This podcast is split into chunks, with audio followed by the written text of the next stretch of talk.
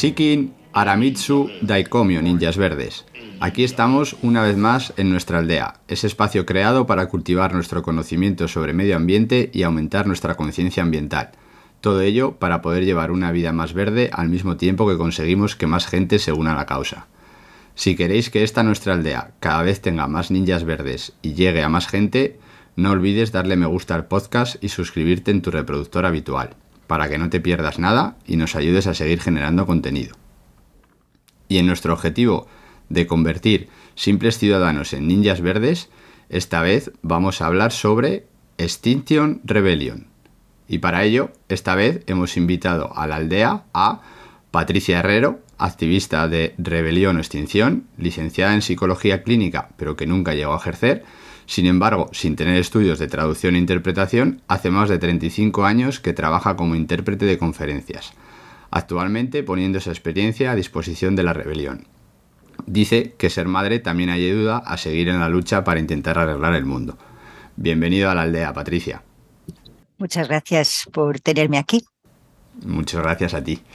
Y también hemos tenido el placer de poder contar con su presencia en la aldea con Amaya, que es graduada en psicología y actualmente está haciendo un máster en organización de impacto social en Holanda. Es activista de Extinction Rebellion durante algo más de dos años y vive en un continuo repensamiento de las formas de hacer activismo para conseguir transformar las dinámicas de explotación en justicia para con toda la vida que nos rodea. Bienvenida a la aldea, Amaya. Muchas gracias. Encantada de estar aquí. Muy bien, encantados nosotros de poder contar con vosotras dos. Antes de meternos en, en materia, eh, Amaya, mm, ¿qué es un máster de organización de impacto social? Que a mí me ha llamado la atención y no sé yo muy bien de qué va esto. La verdad es que sí que entiendo que suene un poco raro, sobre todo porque en España la mayoría de másteres están como, como que no tienen unos títulos quizás tan, tan diferentes, pero bueno, este es un máster nuevo que estoy, que, que estoy cursando este año y estamos siendo un poco eh, como los conejillos de Indias para ver cómo funciona.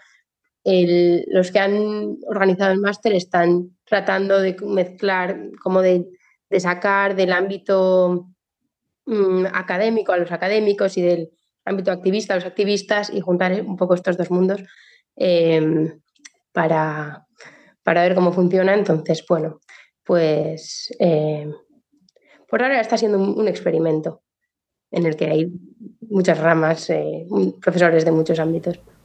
Vale, perfecto. Pues muy bien, ya quitada esta curiosidad que me ha surgido en la presentación, vamos a empezar con el programa en sí. Y os pregunto, como viene siendo habitual, para vosotras, ¿cuál es la gran verdad y o la gran mentira sobre Extinction Rebellion? A ver, pues para mí la gran verdad, por lo menos desde el punto de vista personal, es que mm, eh, Extinction Rebellion o Rebelión o Extinción es una oportunidad realmente, primero, para quitarse la ecoansiedad, porque por lo menos uno hace algo y contribuye o tiene la sensación de contribuir, porque eh, cuando el problema de la crisis climática te, te golpea fuerte y realmente pues se te tambalea un poco el mundo, cuando ves las consecuencias reales, cuando te lo imaginas, ese futuro que parece pintar tan mal, eh, a mí por lo menos lo que me da ganas es de hacer algo, ¿no? Y contrariamente a otras ONGs o lo que sea, Extinction Rebellion te da la posibilidad de actuar. Hay un montón de ámbitos donde tú puedes participar y donde puedes realmente ser útil. Entonces, en ese sentido, me parece que eh, Rebelión Extinción es una oportunidad de luchar contra, o, de, sí, de luchar contra el cambio climático e intentar mitigar sus consecuencias y aportar tu granito de arena, ¿no? Yo pienso que mm, una gran verdad de, de XR es uno de sus principios, que es que necesitamos una cultura regenerativa, que significa que es una cultura eh, de cuidados entre nosotras, de autocuidado, de cuidado por la comunidad y, cómo esto lo hacemos presente em, dentro del movimiento em, porque, porque es una necesidad y porque es al mundo al que aspiramos. Eh, pienso que esa es una, gran verdad que está dentro de los principios. Una gran mentira quizás diría que en España ahora mismo mm, a veces como o sea, Extinction Rebellion pretende ser un movimiento de desobediencia civil masiva y ahora mismo en España pues no es un movimiento de desobediencia civil aún no masivo. Entonces diría que esa es una, por ahora, eh, una pequeña mentira. Genial. Eh, habéis nombrado ya, y lo hemos nombrado varias veces, Extinction Rebellion, XR. ¿Qué es? O sea, ¿qué me podéis contar? ¿Qué es? ¿Cómo lo definiríais? Pues es un, movimiento que surge en 2018 en Reino Unido em, como, como, respuesta a una situación de, crisis eh, climática y de inacción por parte de los gobiernos para hacerle frente, en la que se invita a, los ciudadanos de a pie a, organizarse eh, para, mediante la acción directa no violenta, usando ejemplos históricos que han funcionado para lograr, eh, para lograr cambios, em, para, para conseguir este cambio necesario en el mínimo tiempo posible. Patricia. Pues sí, lo suscribo. O sea, yo nos defino como un movimiento de la sociedad civil Em, que lucha contra la inacción, la inacción ya criminal de los gobiernos eh, frente a la emergencia climática y eh, lo hacemos mediante la desobediencia civil y lo hacemos así porque nada de lo que se ha intentado anteriormente ha funcionado. O sea, llevamos mucho tiempo mm, haciendo manifestaciones o mm, firmando peticiones o em, apuntándonos a partidos supuestamente ecologistas y nada de esto está respondiendo a la gravedad del problema. Entonces, pues ya parece que el tiempo apremia y, y, es, es la solución o es la estrategia necesaria ahora mismo. ¿no? Bien, eh, lo pone en la descripción de lo que viene a ser el movimiento y lo habéis dicho vosotras ahora mismo. Eh, usar la acción directa no violenta y la desobediencia civil. ¿Qué entendéis por eso? ¿O qué debemos entender los ninjas por desobediencia civil? Pues desobediencia civil, te voy a dar algunos ejemplos de acciones que hemos hecho, ¿no? Desobediencia civil, pues puede ser mm, cortar la Gran Vía, como hicimos en una acción eh, en que, bueno, pues bloqueamos la Gran Vía, pusimos allí además una estructura eh, que representaba el reloj de arena que tenemos nosotros en nuestro logo, que es una X, la X de extinción, pero también la X de un reloj de arena del poco tiempo que nos queda para actuar. Y bueno, pues allí estuvimos bloqueando bloqueando la Gran Vía bastante tiempo, em, alertando de, la emergencia climática. Otras veces hemos estado frente al Congreso también, em, pues tirados en el suelo como si fuéramos eh, cadáveres estas acciones suponen perturbar un poco la, normalidad y eso, pues eh, ocupar una calle o no necesariamente ocuparla o que dos personas se encadenen eh, a la puerta de un ministerio o se peguen las manos en algún sitio. Eso es eh, prácticamente como traducimos nosotros a la acción la desobediencia civil. No sé si Amaya tú podrás completar, por supuesto. O sea, esos sí me parecen eh, ejemplos que se han, se han hecho en España de desobediencia civil en XR. Diría que es todo acto que, que no entra dentro de la legalidad, eh, que son formas de protesta como no, no legales, eh, que pretenden como resistir enfrentarse, chocar con un sistema con el que no estamos de acuerdo. Y lo hacemos siempre desde XR de forma no violenta. Bien, eh, ¿y por qué, por qué justificáis este método? O sea, ¿tiene más repercusión en medios? ¿Alcanza mayor nivel a estatutos políticos? ¿Hasta qué, cuál sería el nivel máximo de desobediencia? Si, si hay un nivel máximo de desobediencia civil al que podría llegar o al que podríamos llegar, porque ya vamos a considerarnos también los ninjas partes del movimiento.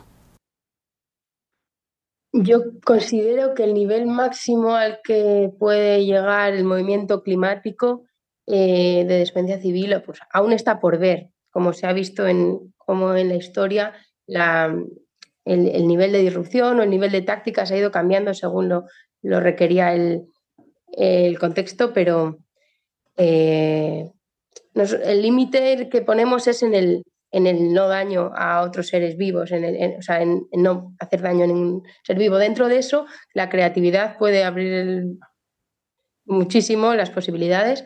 Em, entonces, yo diría que todavía nos quedan muchas tácticas que probar y mucha, mm, muchos métodos que se han utilizado en, otros, en otras luchas que tenemos aún que aprender.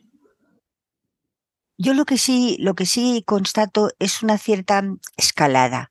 Vamos, yo cuando, cuando entré en XR al principio aquí en España en 2019, hacíamos también muchas cosas centradas en el arte, con la idea además de que eh, exponiendo esto de manera vistosa, de manera mm, eh, mm, como un happening, ¿sabes? Con algún tipo de, visibilidad, de colores y de y, un poco como un espectáculo, mm, llegábamos mucho más a la gente que simplemente enunciando los datos de las emisiones, de la gente que se moría o lo que fuera. Entonces, hacíamos muchas, mm, muchas, muchas intervenciones que tenían un toque artístico. Por ejemplo, pues yo que sé, sacamos una ballena, una ballena tamaño real, un esqueleto de ballena, a la calle eh, durante la COP que se hizo en Madrid para denunciar lo que estaba pasando con la subida del nivel del mar y la acidificación de los océanos.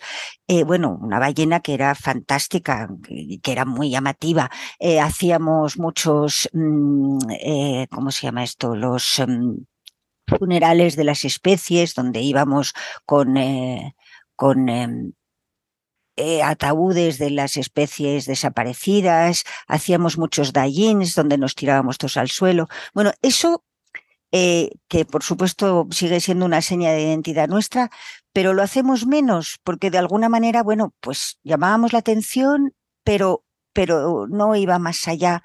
Y yo veo también, y yo creo que esa medida que va subiendo el nivel de, angustia, de amenaza mm, real y, que, va aumentando el problema, mm, la gente se está metiendo en protestas más, más eh, comprometidas o más mm, provocativas de alguna manera, ¿no? Eh, ¿Hasta dónde se puede llegar? Bueno, pues como lo ha dicho muy bien Amaya, nosotros tenemos un tope clarísimo que es la no violencia. Y, lo recalco porque, mira, mm, salto a otra cosa, pero en la fiscalía, la memoria de la fiscalía del año judicial de este año, nos tacha de terroristas, de ecologismo radical violento. No puede haber mayor falacia que eso. Nosotros somos absolutamente no violentos. O sea, esto lo hacen pues para intimidarnos, para callar la protesta, pero eh, nada más lejos de la realidad que ningún miembro de nuestra comunidad sea violento. Es imposible. De acuerdo. Eh, sobre lo que habéis comentado, eh, en los últimos días o en las últimas semanas Hemos tenido el ejemplo de la famosa sopa de tomate del cuadro de Van Gogh que ha salido en todos los medios cientos, miles de veces y que ha generado debate en la sociedad sobre si está bien, sobre si está mal, sobre si se tiene que hacer estas cosas, sobre si no. Yo aquí quiero añadir que más o menos en ese periodo de tiempo hubo otra protesta contra la guerra de Irán que se hizo en el Museo Guggenheim de Nueva York y que simplemente fue colgar unas telas nada más del otro mundo. Eso no ha salido en medios, eso no ha llegado a ningún sitio, eso la gente no se ha enterado y es una protesta que tiene eh, el mismo valor o debería tener la misma importancia que el cambio climático o sobre lo que estamos hablando hoy. Entonces, mm, la pregunta sería, ¿el debate social ¿Cómo lo planteáis vosotros? ¿Qué le diríais a esa gente que dice, no hace falta tirar sopa de tomate a un cuadro de mango, se pueden hacer otras cosas? ¿Por qué sí, por qué no? Esto está en, el día a día en la calle y me gustaría que me, que me dieseis alguna, algún apunte sobre ello. A mí estas protestas sobre todo me resultan interesantes por lo que suscitan después, eh, me refiero, por lo que eh, porque claro, todo el mundo parece que ahora de repente tiene la forma de cómo se consigue los cambios que necesitamos, de cómo hay que protestar. Entonces yo, por favor, invito a todo el mundo que tenga esas ideas a que, a que se organice con su grupo y que las lleve adelante. Lo que necesitamos es eso, eh, mm, diversidad de tácticas, distintas formas de protesta. Me encanta que, suscite todo esto, eh, pero siempre en la contra. O sea, la gente que lo hace desde, o sea, que piensa que es, que no hacer nada es mejor que protestar de alguna forma, pues como que me resulta como muy inentendible, la verdad. Em, más allá de eso, em, sin duda, bueno, estas, estas acciones eh, han logrado, cuando su objetivo era precisamente, eh, en este caso, en el caso de estas protestas, llegar a medios, pues lo han hecho cuando muchísimas muchísimas otras, ni siquiera, o sea, hay que hacer un esfuerzo enorme para que salga en los medios de comunicación y, movilizan a mucha más gente eh, y igualmente no, no saben los medios, así que en este sentido, pues bajo mm, lo, que ellas planteaban que, que la salida en medios, pues han sido un éxito. Patricia. Bueno, yo, mm, bueno, frente a las críticas de hay otras formas, hay otras formas pero es que ya se han, ya se han intentado. Yo cuando oigo, incluso andé con mis amigos, ¿eh? el fin de semana hemos estado comiendo aquí y había alguna una amiga mía enfadadísima con esto que había ocurrido, diciendo pues que vayan y le tiren tomate al coche del presidente de Iberdrola o que vayan a Repsol. Pero es que se lo recordé. Nosotros estuvimos en Repsol haciendo una acción, encadenados allí.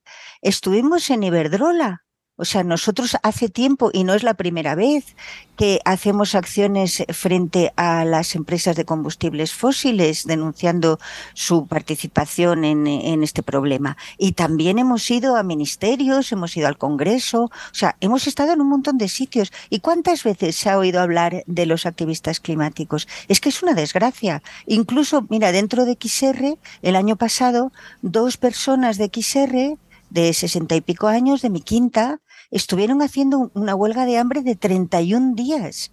Y es que tuvieron que pasar 30 días para que alguien se fijara en ellas. O sea, ¿qué hay que hacer? Es impresionante que solo puedas tener un eco mediático cuando te pegas a un cuadro. Bueno, y te pegas con mucho cuidado para, para no molestar realmente, porque si vas a ver ahora todos los sitios vandalizados, entre comillas, están todos totalmente ilesos, o sea, no se nota ninguna intervención. Y bueno, y desgraciadamente mm, la naturaleza no tiene ningún cristal ni ningún marco que la proteja y ahí sí que se está dañando claramente el, el tejido de la vida misma y, el nuestro.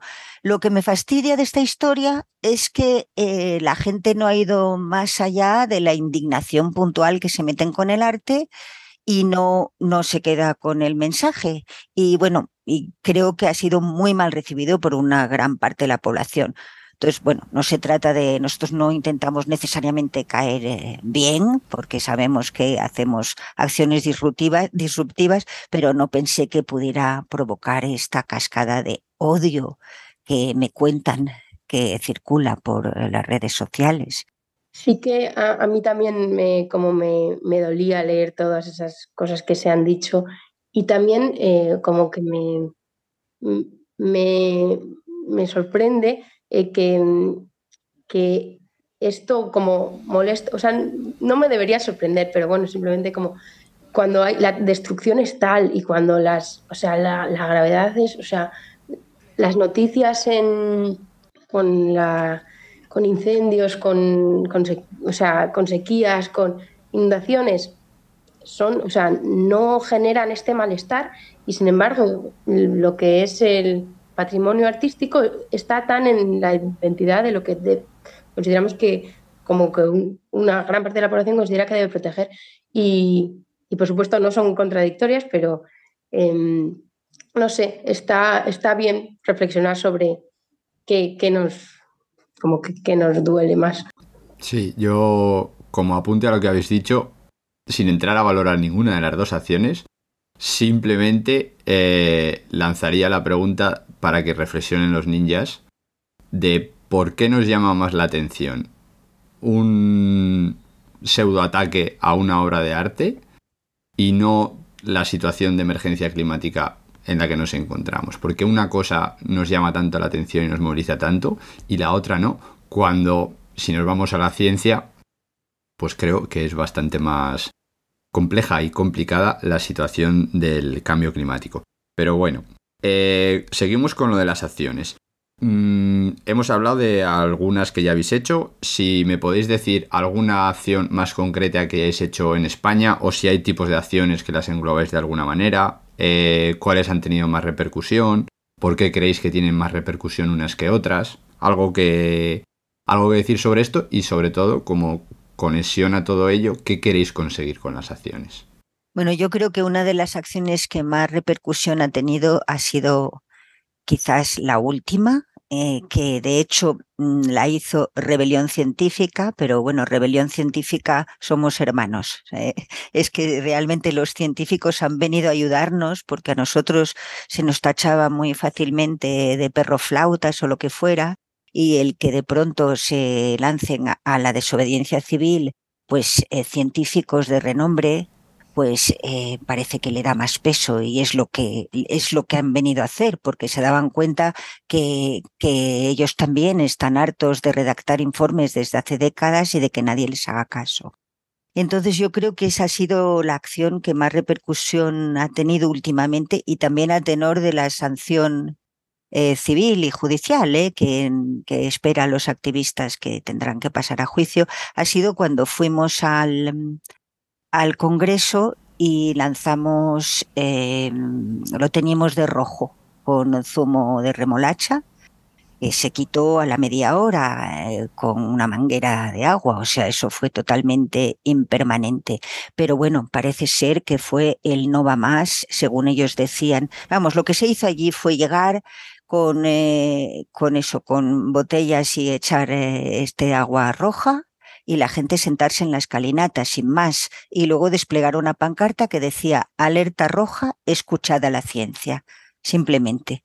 Bueno, tampoco duramos mucho tiempo porque evidentemente pues la policía se encargó de ir sacando en volandas a todos los que estaban sentados en las escalinatas y a los demás pues luego nada nos metieron ahí, nos encerraron bueno, nos encerraron en un sitio abierto, pero en la plaza que está justo delante, y allí nos tuvieron toda la mañana sin, sin movernos.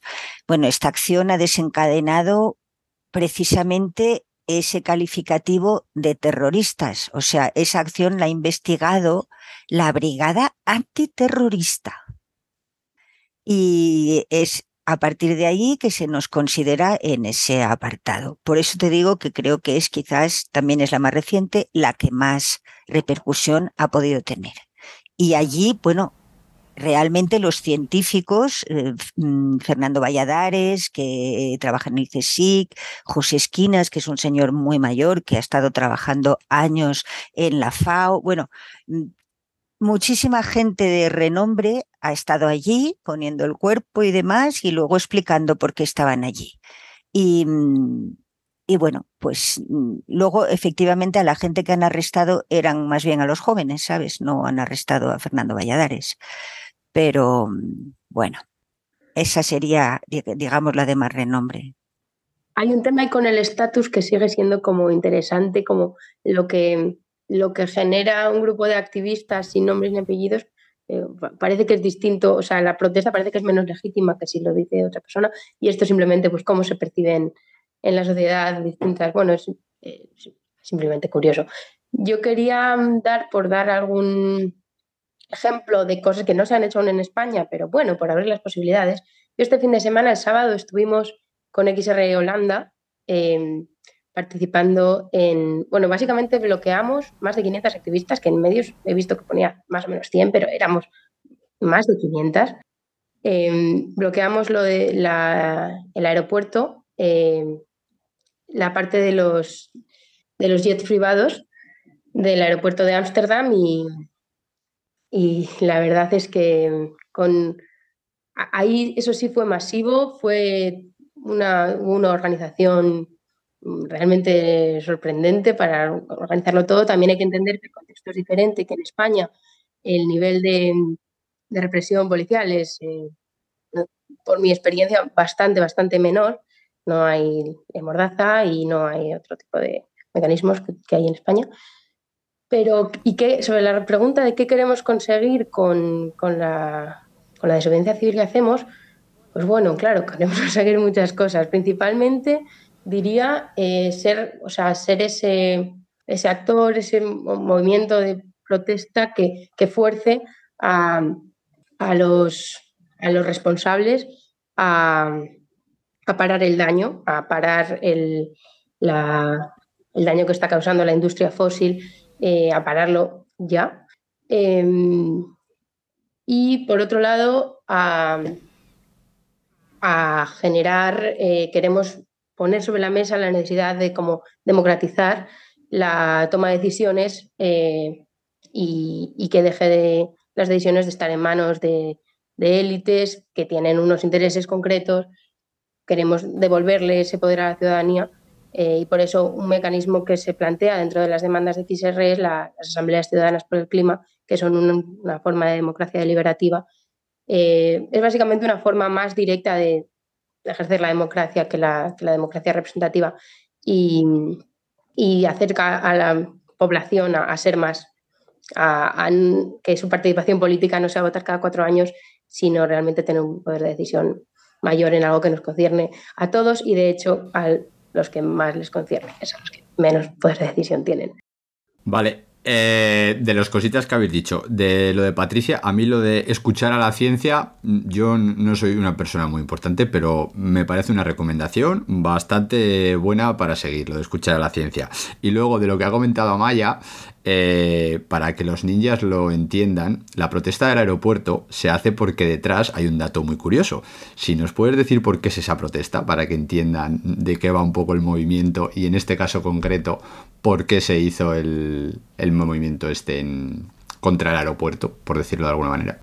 El dato concreto no me lo sé ahora mismo, em, pero mm, era una denuncia a la, a la industria de la aviación, o sea, a lo que supone la, aviación eh, respecto a las emisiones de la crisis climática, no tengo el dato concreto, pero lo voy a buscar ahora mismo, y sobre todo a, un modelo de, viajar que es eh, los jets privados, que es absolutamente innecesario, solo mm, pertenece a unos pocos y, y te voy a decir en un momento cuál es el dato concreto.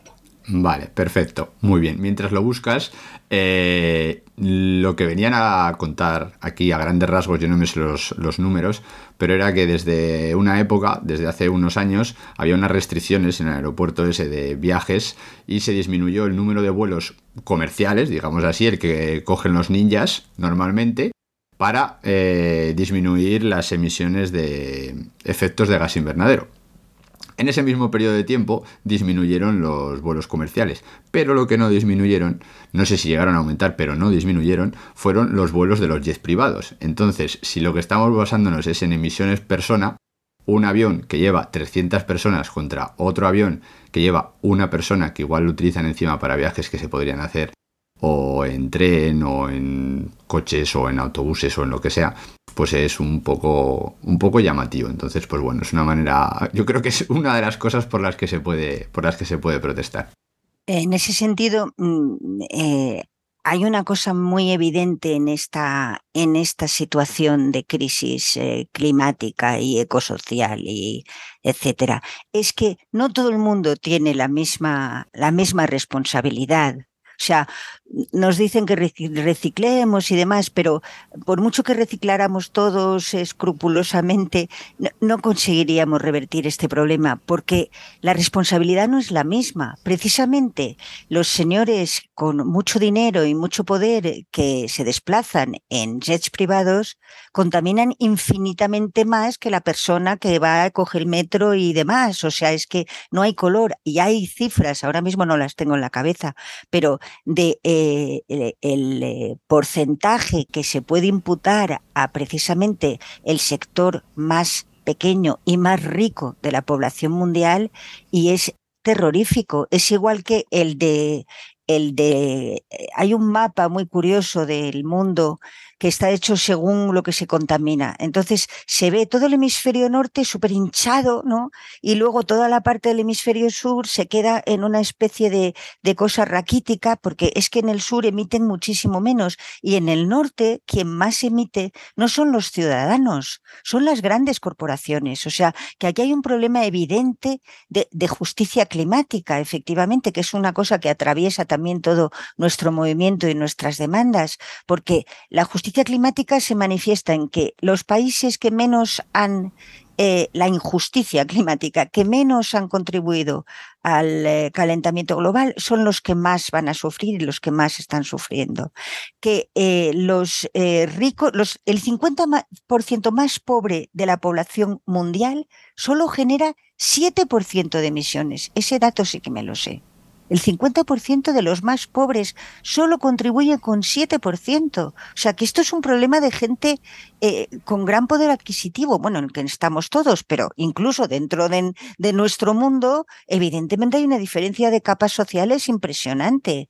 Y luego, bueno, y luego la injusticia climática obvia, que es que le estamos cargando a, los jóvenes, es, es, es una injusticia generacional que clama al cielo.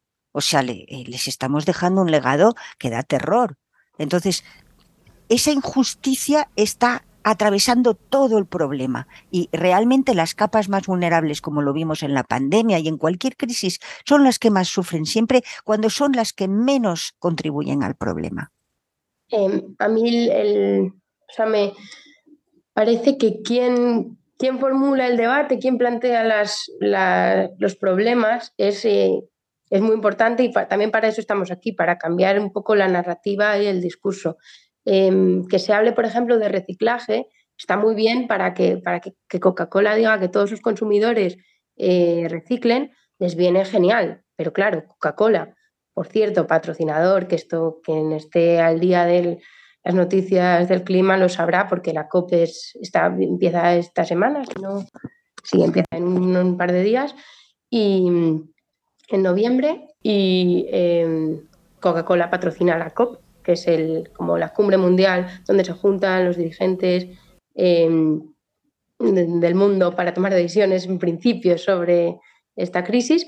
Y Coca-Cola, el mayor contaminante en la producción de plásticos, el que mayor plásticos consume, lleva la, la, discusión a que se deben reciclar esos plásticos en vez de a y no deja margen a cuestionar que, quizás Coca-Cola no deba producir esa cantidad de plásticos y ser el principal contaminante de plásticos del mundo.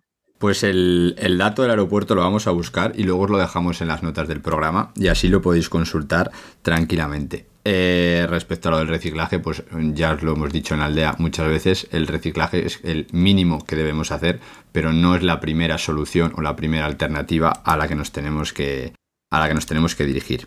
Eh, seguimos con un poco con las acciones que habéis llevado a cabo. Eh, ¿Están más pensadas para que se consigan cambios a nivel de grandes políticas, tipo pues, Estado nacional internacional? ¿O hay incluso movimientos o acciones a escala regional, local, de municipio o a nivel incluso individual?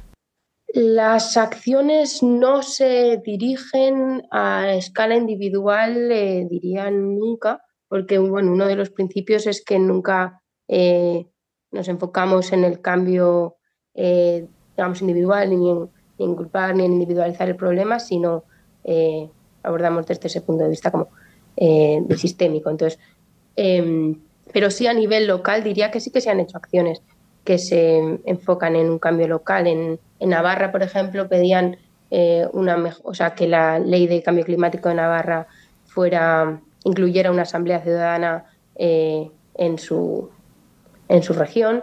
Eh, esto también ha pasado en más lugares que, las, que se pide democracia deliberativa no solo a nivel estatal, sino también a nivel de provincia o de comunidad autónoma.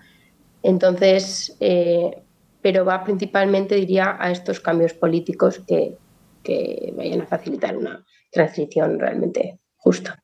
Sí, efectivamente. Mira, en el tema de las asambleas ciudadanas, que era un tema fundamental nuestro porque bueno, esto necesitaría otro podcast de los ninjas, pero porque eh, es una cuestión compleja, pero muy, muy interesante.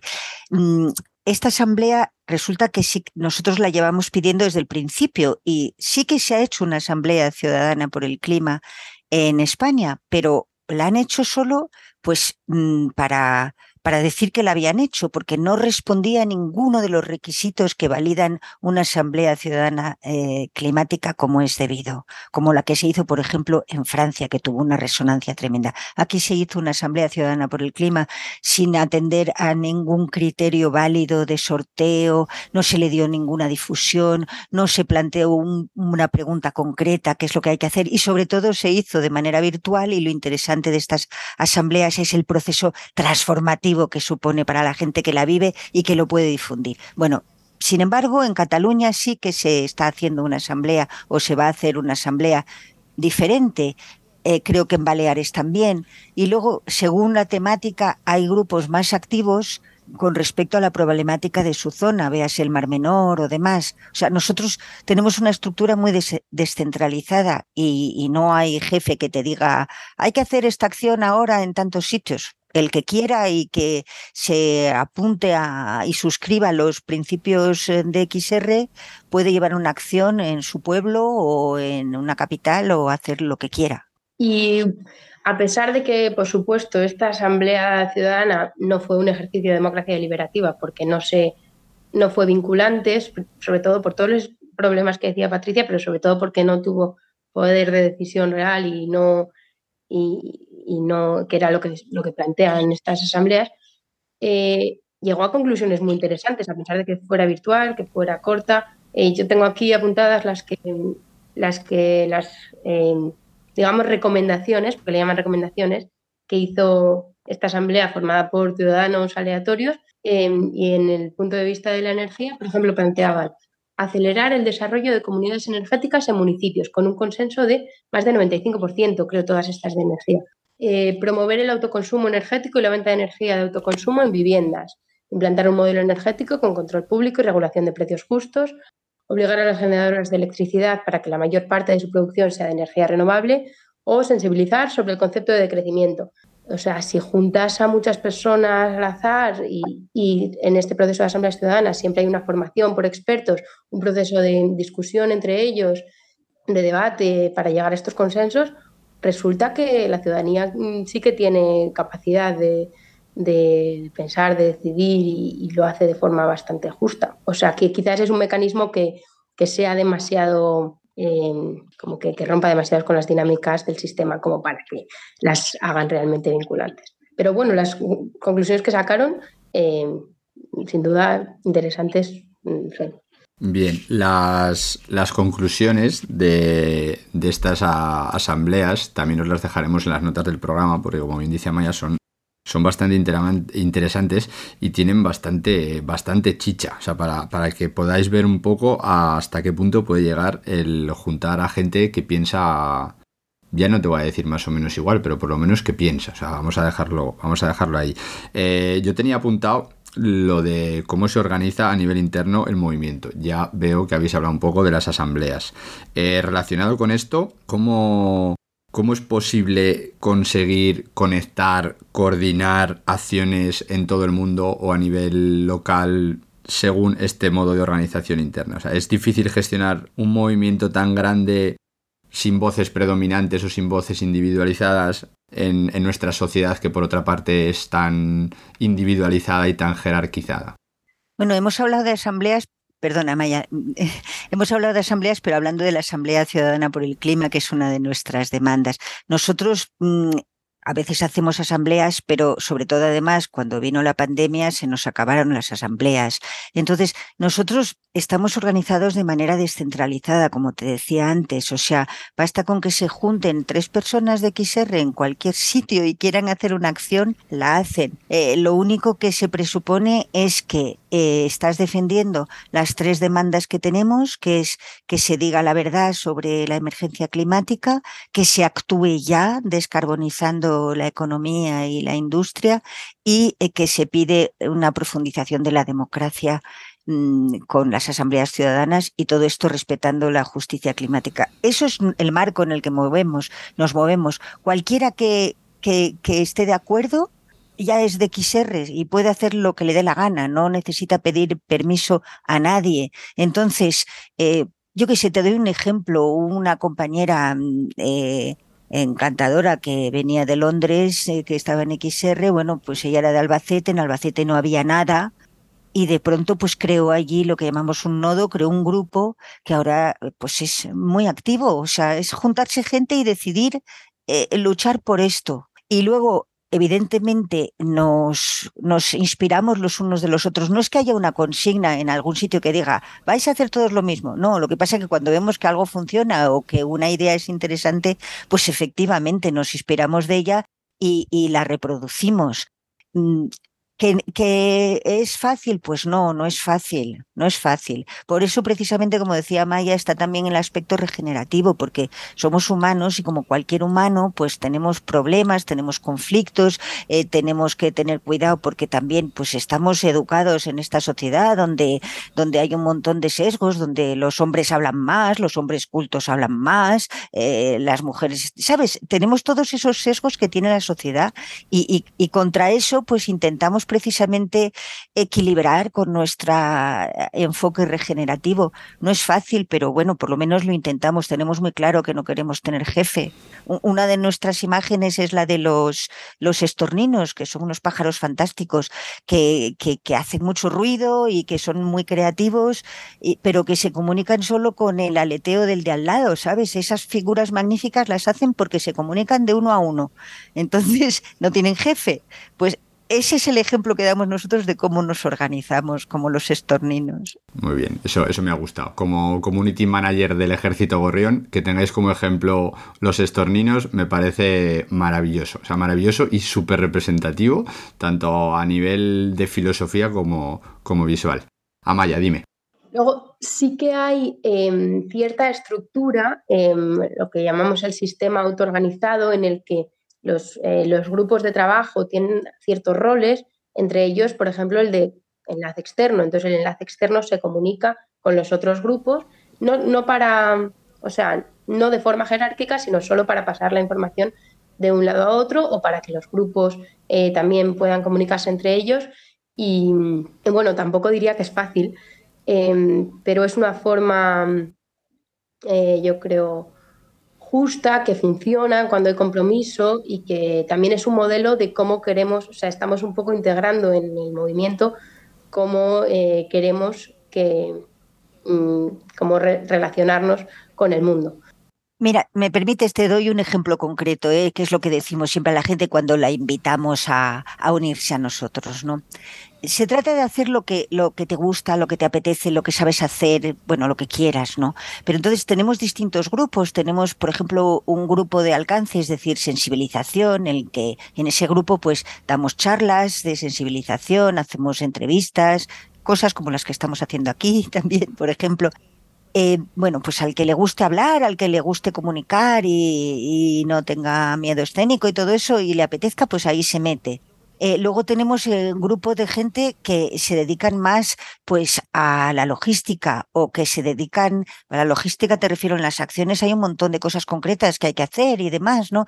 Tenemos un grupo de arte que diseñan pues los carteles y hacen demás. Tenemos un grupo de financiación que ellos siempre dicen que son muy sexys, a mí me dan terror, pero yo nunca me metería allí, pero porque hay que saber, ¿sabes? Pero el que sepa y tenga esas habilidades, tenemos un grupo de informática, es decir, cualquiera tenemos un montón de grupos, ¿no? Tenemos un coro. Entonces, el que, el que quiera meterse se puede, se puede buscar su hueco, ¿me entiendes? Que esa es la idea, que ahí es donde más va a aportar. Y luego dentro de cada grupo sí que tenemos efectivamente un enlace, pues para que los de financiación sepan que en arte eh, de pronto necesitan un poco de dinero para fabricar una ballena, pues, mm, ¿sabes? o para comunicarse simplemente. Y luego también tenemos una persona que dinamiza un poco, ¿no? Para que no se te quede dormido el grupo y demás, que, que, reanima un poco las cosas cuando se vienen abajo. Bueno, era un ejemplo para que te hagas una idea. Perfecto, muy clarificante. Eh, por empezar a, a, chuchar un poco a los ninjas y que empiecen a, a cuestionarse y a pensarse las cosas, ¿quién forma Extinction Rebellion? O sea, ¿cualquiera puede participar? ¿Qué tiene que hacer para participar? Diría que lo primero, si te interesa XR, si estás de acuerdo con los principios, si quieres mm, participar activamente, ser activista, eh, busca a tu alrededor porque es bastante probable que en tu pueblo, que en tu ciudad haya un grupo organizado, que en tu provincia eh, haya un grupo organizado. Mm, puedes crear tu el tuyo propio en tu barrio eh, pero es complicado, eh, requiere esfuerzo y sobre todo requiere más gente con la que juntarte porque esto todo se hace de forma colectiva eh, porque si no es muy difícil. Em, pero si no, busca, acércate al grupo de, de, tu ciudad y lo que aseguro es que va, van a darte la bienvenida con los brazos abiertos porque son, o sea, no he encontrado mm, en el, como en el mundo, círculos que sean más abiertos, comprensivos, eh, con mayor confianza que los círculos de activistas, allá donde vaya. O sea, ahora que estoy en Holanda, pero si me voy a Madrid, si me voy a Andalucía, a cualquier lado, eh, siempre son eh, grupos muy abiertos. Entonces invito que si les pica el gusanillo, simplemente se acerquen a una reunión, les contacten por redes sociales y, y adelante y si no existe, que se pongan en contacto con grupos de alrededor, de la provincia de al lado, y que ellos seguro que les van a echar una mano en cómo pueden eh, comenzar el suyo. Sí, están las redes sociales y también de vez en cuando, mmm, me refiero, yo estoy en Madrid, es verdad que en Madrid, eh, bueno, pues es la capital, pero mmm, hacemos reuniones de bienvenida periódicas, las hay también online, con lo cual tú te puedes apuntar a una reunión online y decir, mira, yo estoy vivo en tal sitio, ¿qué grupo puede haber más cerca y demás? Y así además se conoce al movimiento. Hay reuniones presenciales, pero también las hay online. Y una vez que, te acercas a XR, pues efectivamente te acogen y te intentan explicar bien el entramado este y ver dónde puedes encajar mejor.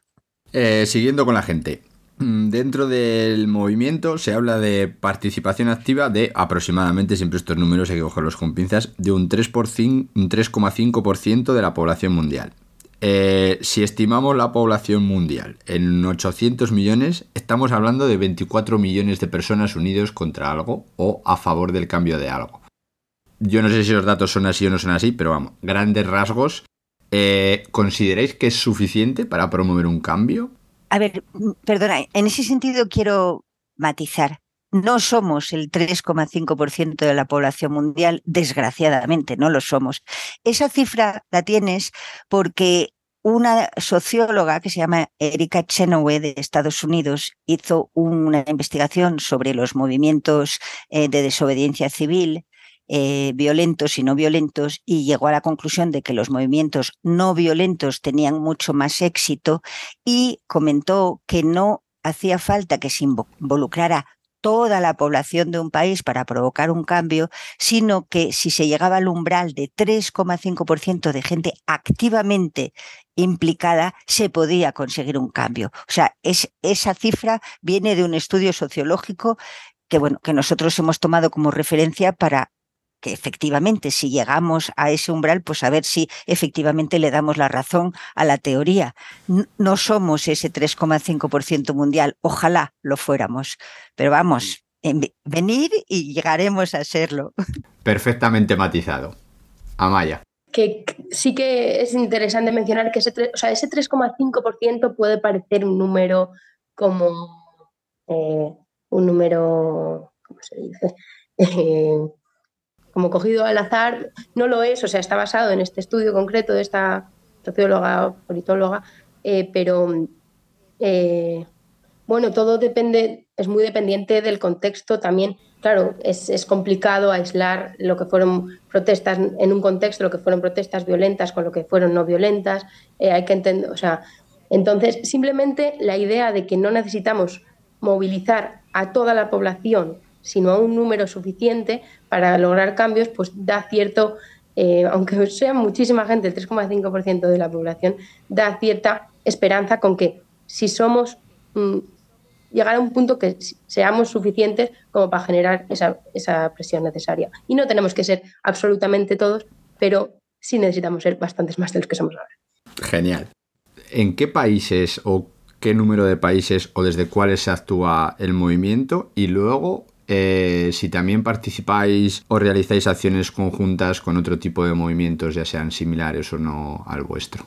El número de países en los que existe Extinction Rebellion no te lo sé decir, pero sé que es casi todo el mundo. En Europa, en la mayoría de, de países hay grupos de XR también en América del Sur, América del Norte, Asia. El otro día estuve viendo unos, una protesta que veo en, Corea. Eh, en África también hay, hay bastantes, eh, o sea, diría que, no te sé decir el número, pero hay un, hay un mapa en la web que sale en todos los, eh, como todos los países en los que existe XR, que no sé si está actualizado o no, pero, pero sin duda sí es un movimiento mundial. Y mm, respecto a la otra pregunta, si participáis en acciones conjuntas con otros movimientos similares o no al vuestro. Diría que, que sí se hace, según la necesidad, según si se comparte la, como el, objetivo que se quiere conseguir o no, pero sí se ha hecho. O se ha hecho con, eh, no lo sé, se me ocurre, pues amigos de la tierra, se ha hecho con eh, Greenpeace en ocasiones. la acción que hicimos en el aeropuerto fue XR junto con Greenpeace. Em, eh, según el tipo de acción que sea, si es más o menos disruptiva, se puede colaborar en distintas cosas, pero em, Alianza por el Clima tiene en el 12 de noviembre una manifestación en la que van a participar multitud de colectivos. Al final no somos tanta, tanta gente en cada movimiento, entonces mi opinión personal es fundamental eh, como apoyarnos entre nosotros y en cuanto podemos hacer algo junto con otros movimientos, eh, siempre que se alineen nuestras necesidades, lo hacemos. Eh, yo, si me permites completar un poquito, eh, mira, yo cuando empecé a dar charlas dentro de XR, que ahora ya, pues eso, tres años o por ahí, éramos, estábamos en más de 80 países. Supongo que ahora estamos en más. solo por darte una cifra realmente. Y luego, bueno, evidentemente somos más activos o digamos somos más atrevidos en nuestras acciones en los países donde hay regímenes democráticos un poco menos bestias que en otros sitios porque claro no es lo mismo eh, arrojarle pintura al Congreso aquí en España con que lo vamos a pagar caro pues dentro estamos dentro de un cierto marco que hacer una acción en Egipto o hacerla en un país eh, africano donde realmente o, o en América Latina donde están matando a tantísimos eh, líderes medioambientales. O sea que en ese sentido la gente del sur global espera que nosotros seamos más atrevidos porque nos lo podemos permitir, ¿me entiendes?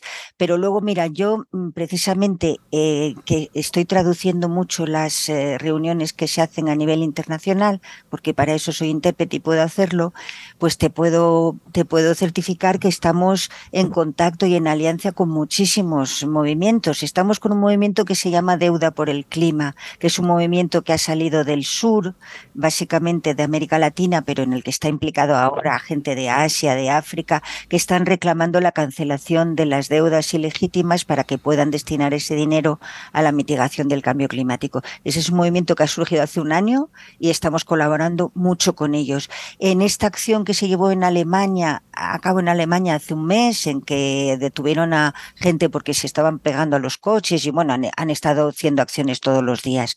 Bueno, ahí estaban, eh, había muchísimos grupos, estaba, estábamos nosotros, estaba eh, Rebelión Científica, estaba Deuda por el Clima, estaba un, un movimiento alemán que se llama La Última Generación, o sea, realmente hay un conglomerado de gente porque no somos tantos en los distintos movimientos y, consideramos fundamental aliarnos. Y luego en la primera acción, por ejemplo, que se hizo en España, la primerísima que se hizo, que fue bloquear el puente de nuevos ministerios, eso por allá en 2019 me parece que fue la primera acción que se hizo, esa se hizo con Greenpeace, Ecologistas en Acción y Amigos de la Tierra.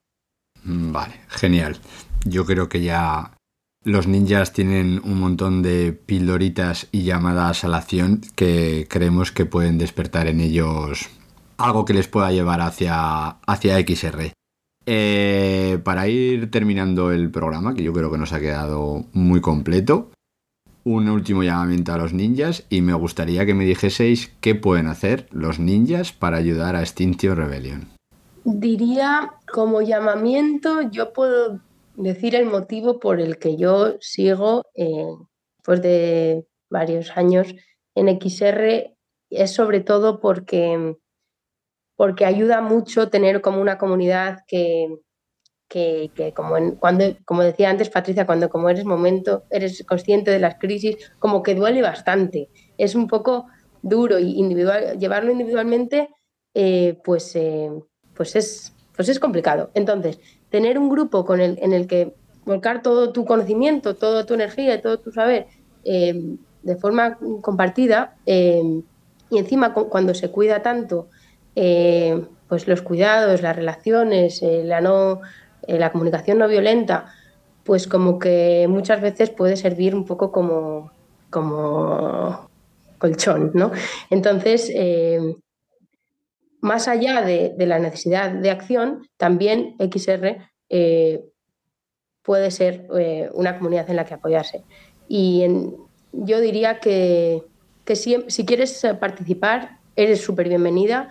Eh, en cualquier, como decía Patricia, en cualquier rol que, que, te guste más y también, sobre todo, según tu capacidad. Si, si eres una persona que trabaja todos los días a la semana, que tiene hijos, que no tiene tanto tiempo, pues pues no pasa nada. Seguro que eh, si quieres colaborar, pero tienes claro que solo puedes dedicarle un día a la semana, solo puedes colaborar, yo que sé, ayudando en prensa, que hay que hacerlo de forma más puntual, o creando tal, o, o grabándote un vídeo para... Hay hueco para ti, seguro. Entonces, mmm, que no tengan miedo si, si quieren participar, porque, porque hay hueco para todos. Vale, perfecto. Eh, pues con esto ya podemos decir que Amaya y Patricia, en representación de Extinction Rebellion, ya son miembros de la aldea con, todo, con todos los honores. Y ahora si nos queréis decir al resto de la aldea cómo os pueden contactar o cómo pueden contactar al movimiento, saber un poquito más, seguir las acciones, los trabajos que están dejando, o sea, llevando a cabo y que, dejaremos en las notas del programa para que os puedan contactar. Te dejo contestar a Maya que tú estás en redes y esas cosas. eh, pues bueno, diría que es bastante fácil encontrar en cualquier red social, eh, en Instagram, la, cuenta estatal, eh, tanto en Instagram como en Twitter, eh, es arroba esxrebellion con doble L, pero luego cada, cada colectivo por lo general tiene sus redes, o sea, cada, cada nodo, que es como se llama cada, cada grupito local, tiene sus propias redes. Eh, entonces, si buscan XR y su ciudad o Extinción y su ciudad, eh, o si no, pueden contactar directamente con la estatal y pedir por eh, preguntar eh, por, por, su grupo local, pues lo pueden hacer sin problema. Así que ahí están las redes, también en YouTube, en Facebook, en el canal de Telegram. Y si no estáis en nada de eso, porque no os gustan las redes, porque sois alérgicos, porque sois mayores, porque lo que sea, que a todo esto yo soy mayor, lo digo porque este no es un movimiento únicamente de jóvenes, yo tengo 66 años y estoy en acciones y estoy súper activa y se puede estar poquito o, o, mucho, eso también depende. Pero vamos, también hay una página web, lo digo por la gente de mi generación que no quiere estar en redes, que hay una página web donde encontráis la información y se ve cómo contactar, hay un mail y demás, o sea, es fácil. Genial, genial, perfecto. Pues todo esto os lo dejaremos en las notas del programa. Y hasta aquí nuestra aldea de hoy. Os animamos a que os suscribáis al podcast si os ha gustado y le deis difusión. Esperamos vuestras opiniones, comentarios, ideas, nuevas propuestas o sugerencias para futuros capítulos, que podéis facilitarnos a través de nuestras redes sociales buscando la capucha verde en Facebook o en Instagram como el Ninja Verde y en Twitter como el Verde Ninja. También podéis escribirnos directamente por email a elninjaverdeea.gmail.com y aquí nos podréis mm, dar toda la información que queráis y aquí nos encontraréis. Todos estos contactos, como os hemos dicho antes, estarán en las notas del programa. Por último, deciros que pertenecemos a la red Podcastidae, la red de podcast de ciencia, medio ambiente y naturaleza. Y recordad, hacen falta ninjas verdes. Haces falta tú.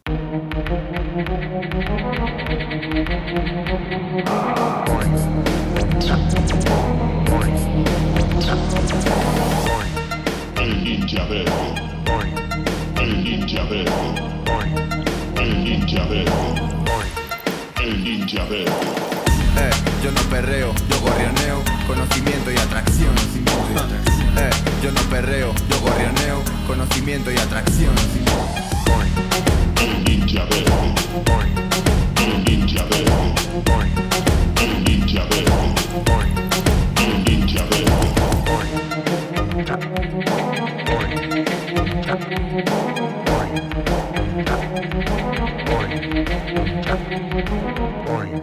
El ninja verde. El ninja verde. El ninja verde. El ninja verde.